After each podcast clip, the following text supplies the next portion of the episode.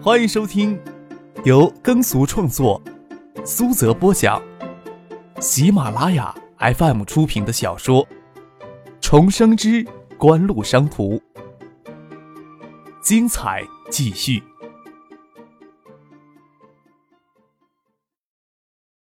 第三百九十一集。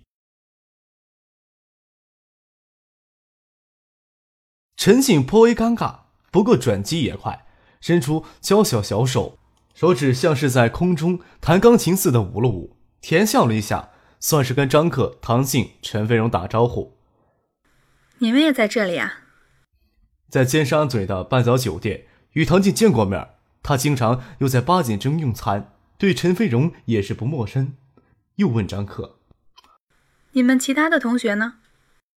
之前不想在八景镇去跟张克他们碰上，就是怕谢珍、谢野南他们跟他们两相尴尬。哪想到谢珍这口无遮拦的破嘴，还真能得罪到人。张克将目光从谢珍脸上收回来，朝陈信淡淡一笑，说道：“啊，有两人喝多了，杜飞送他们回去了。”张克环顾了一下，酒吧里只剩下他们隔壁有空位，看谢谢南、谢珍他们神色别扭的坐过去。这时候，陈静手里多了本蓝色封面的资料夹。张可猜想他们是来酒吧找个地方谈事情的，只是谢珍这人太招人厌了。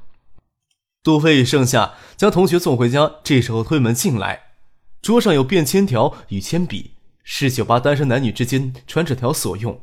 张可不想陈静夹在当中难做人，写了张便签纸，站起来跟陈静说了一声：“你们慢慢喝，我们先走了。”却将便签纸放在谢詹面前，也不顾他们惊愕的神色，走到柜台那边付过账，与唐静、陈飞荣走了出去。谢谢南、谢詹他们是来酒吧找地方谈事情的，就算没有谢詹破嘴说出那句话，坐到张克他们隔壁桌，不要说谈事情了，就连喝酒聊天都会觉得别扭。谢詹那句话让气氛更僵而已。等张克他们刚走了出去，心头再像给看掉一块蟹石一样轻松下来。陈静看着谢詹。不晓得张可留给谢珍的便签纸上写着什么内容，大概没什么好话。什么呀？谢珍在那张便签纸趴到桌上，气愤地说：“他这，他这，他这算是威胁我？”陈信歪着头看着便签纸，写着一行字：“不要让你的嘴巴牵累其他人。”谢子佳却没有那么好心，小声念了出来。字写的很漂亮啊！又皱着眉头瞥了谢詹一眼。你刚才的那句话还真是轻佻啊！谢詹没有得到一句话的安慰，还给谢子香刺了一下。他没有底气跟着魔头斗嘴，回过头来却问陈静：“你跟那小子看起来很熟啊？”陈静听了这句话，当然有些不自然了，没有说话。谢子佳挑眉看着谢珍，冷嘲热讽道：“难道你就不认识他，连跟人家打招呼的资格都没有吧？”谢子佳维护陈信，谢珍黑然笑了笑，看了谢剑南一眼，招手让侍应生过来，好像气消掉的样子。谢剑南又将桌上那张便签纸拿了起来，看了一眼，就团成一团丢到桌上的烟灰缸里，说道：“不要当真。”又看了一眼谢珍。你呀，说话也注意点儿。起身将陈信身后的资料夹拿了过去，看的是上个月的各营销数据，眉头微微皱着。让人不知晓他是听了谢珍的话如此，还是看到糟糕的经营数据才如此。我困了，工作的事情明天回公司再说吧。陈静已经没有了谈工作的心情，从座位上站了起来，往外走。谢子霞瞪了谢珍一眼，也跟着陈静往外走。谢震还一副疑惑不解的模样，摊了摊手，问谢剑南：“我怎么了，剑南？你就不能将你的嘴巴给封上？”谢南也恼火，突然间场面搞成这个样子，总不能真让陈静这样生气走掉吧？站起来要去追陈静，刚推门要下台阶，见陈静、谢子佳站在台阶上，视线却给陈静挡着，却听见张克在台阶下说话：“给新源的货全线调低价格。”谢南心里一跳。头一侧看见张克正背对他们通电话，张克感觉到台阶上站着人，回头看了一眼，也不介意他们听到他的谈话，只是朝陈静摊了摊手，笑着说：“谢瞻这个人呀，我的确不喜欢。”说完这一话，就朝远处的唐姐他们走去。哦，那不是威胁。谢子佳耸耸肩，感慨了一句，又顶了顶陈景的肩膀，笑着说：“他的心眼似乎也蛮小的。”谢思佳说的轻松，谢楠的心里好像给压了一块巨石一样。张克这通电话是给爱达集团的某个人，或许就是苏京东，发号施令调低给新源的供货价格。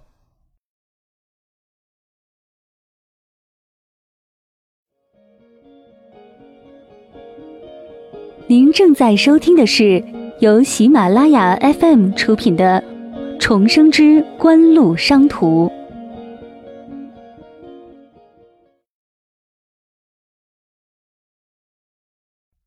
继续维持东南亚的市场，渴望就由海外公司分担汇率损失，最终坚持的底线就是海外公司无盈利运营。渴望这边就要承担大部分的汇率损失，给东南亚的发货价格已经低于制造成本了。东南亚金融风暴继续蔓延，汇率损失的压力还会进一步的加大。虽说已经打定主意要提内损失补好外部，但是科望已经出现巨额亏损了。谢楠总无法摆脱失败的挫败感，留给谢楠的选择并不多。扩大国内的市场，降低制造成本，还有就是生产其他电子产品，摊薄市场运营的成本。科望今年在市场宣传上的成本巨大，仅给央视广告费就高达三点五个亿。品牌到具体的产品必须有功能性的宣传广告进行衔接，想要立即上新产品来摊薄市场运营也不大现实。关键是还在于利用央视标王的广告效应，继续扩大国内的碟机市场，并不断降低制造成本。才是眼下要专心做的事情。就在那本资料夹的扉页上，谢南喜写着“市场成本”四个字，还想着来酒吧找地方聊一聊，哪想到遇到这样的局面呀！谢南心中百感交集，对陈静说：“坐一会儿再走吧。”陈静也晓得这个时候不是闹脾气的时候，拉着紫霞跟谢南走进酒吧。谢晨见他们去而复返，倒也不敢再多说什么将人惹毛的话了。笑着为自己解释：“哥刚才说的话呀，不是针对你。你要喝什么，哥帮你点。这顿呀，算我请客。”见陈庆、谢天南都面色阴沉的坐下，就连谢子江的神色都有些严肃，问了一句：“怎么了呀？发生什么事了？”醒湖全面调低给星源的供货价格了，就是你嘴里说毛都没长心的家伙，刚才在门外打了这通电话。谢剑南都没力气跟谢琛解释什么了，只将刚刚发生的事实告诉他。星源现在的生产碟机紧盯科网，但是星源碟机所需要的系统控制芯片、机械的重要部件都是由锦湖供货，仅系统控制软件和芯片就占碟机制造成本的六成。谢剑南此时已经不再奢望能与艾达正面相争了，晓得艾达是为了雷击碟机市场有序，跟他们自有的形象，也不会直接对科王怎么样。但是星源却不同。星源电梯年前还是几家海州分散的碟机组装厂，对客王根本造成不了什么威胁。从景湖手里拿到超级 VCD 的一个测试名额，几家碟机组装厂合并成现在的星源电器，随后又干净利落的利用销售公司并购的模式，解决原先几家厂子销售渠道分散的问题。据说也是受到张克的指点，在零配件采购方面也是得到景湖坚定的支持。星源电器的成长速度非常的快。当然，谢剑南不再奢望与正面艾达抗衡时，却不得不提防来自星源的压力。张克刚才指使景湖全线调低给星源配件的供货价格，虽然不清楚调低幅度，但绝对不是什么好消息呀。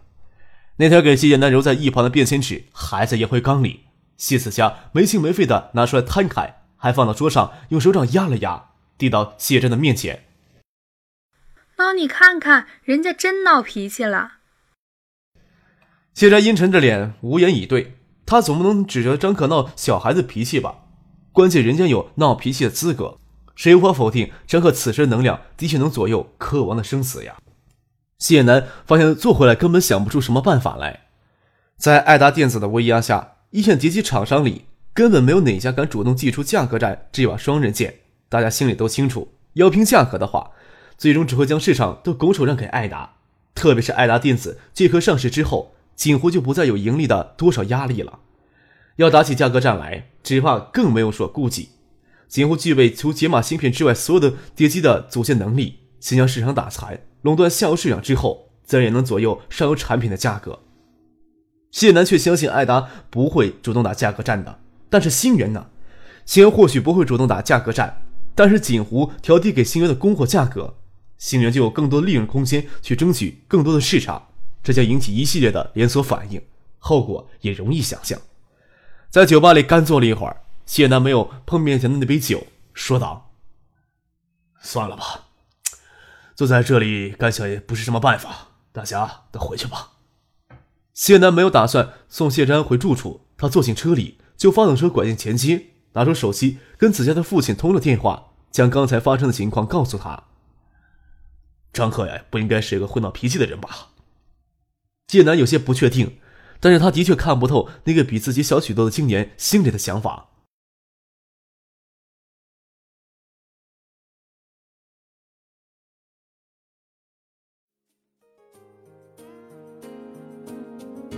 听众朋友，本集播讲完毕，感谢您的收听。